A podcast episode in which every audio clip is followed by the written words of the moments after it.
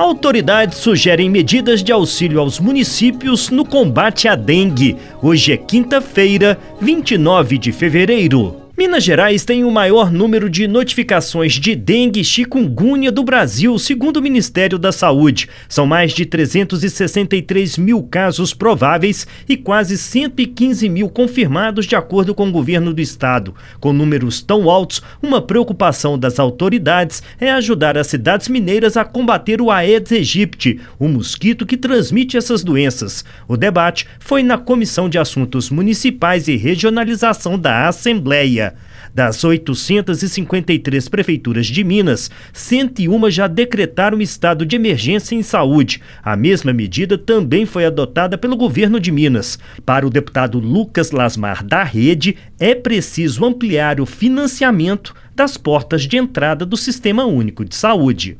A gente agora está encontrando cada dia mais esse aumento da dengue e seus outros fatores e o Covid-19. E as outras doenças estão sempre aparecendo e continuando sobrecarregando. Então é preciso financiar as portas de entrada para a população não ficar desassistida. Segundo os dados apresentados pela Secretaria de Estado de Saúde, a previsão é investir 80 milhões de reais nas ações contra as arboviroses em 2024. O assessor de parcerias da pasta, Luiz Fernando de Miranda, diz diz que o governo agora trabalha para auxiliar as prefeituras na execução desses recursos. Para além de um recurso pago, agora ele tem que se tornar um recurso que se converta em melhorias de saúde da população, que se converta em ações efetivas de vigilância epidemiológica, seja na atenção primária à saúde, seja dentro da própria estrutura da vigilância em saúde. Outra preocupação é ampliar a vacinação, mas o acesso à vacina ainda é restrito. Minas, por exemplo, recebeu menos de 80 mil doses. O imunizante foi direcionado a apenas 22 municípios e para o público de 10 e 11 anos. Segundo a superintendente regional do Ministério da Saúde, Maflávia Ferreira, o governo federal busca alternativas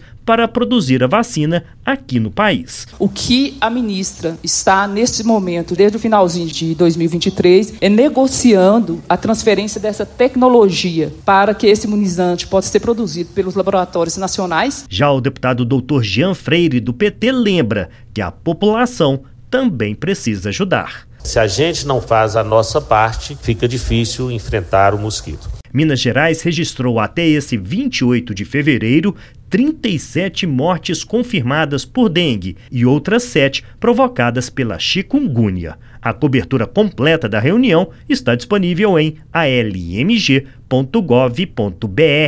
Da Assembleia Legislativa em Belo Horizonte, Flávio Júnior.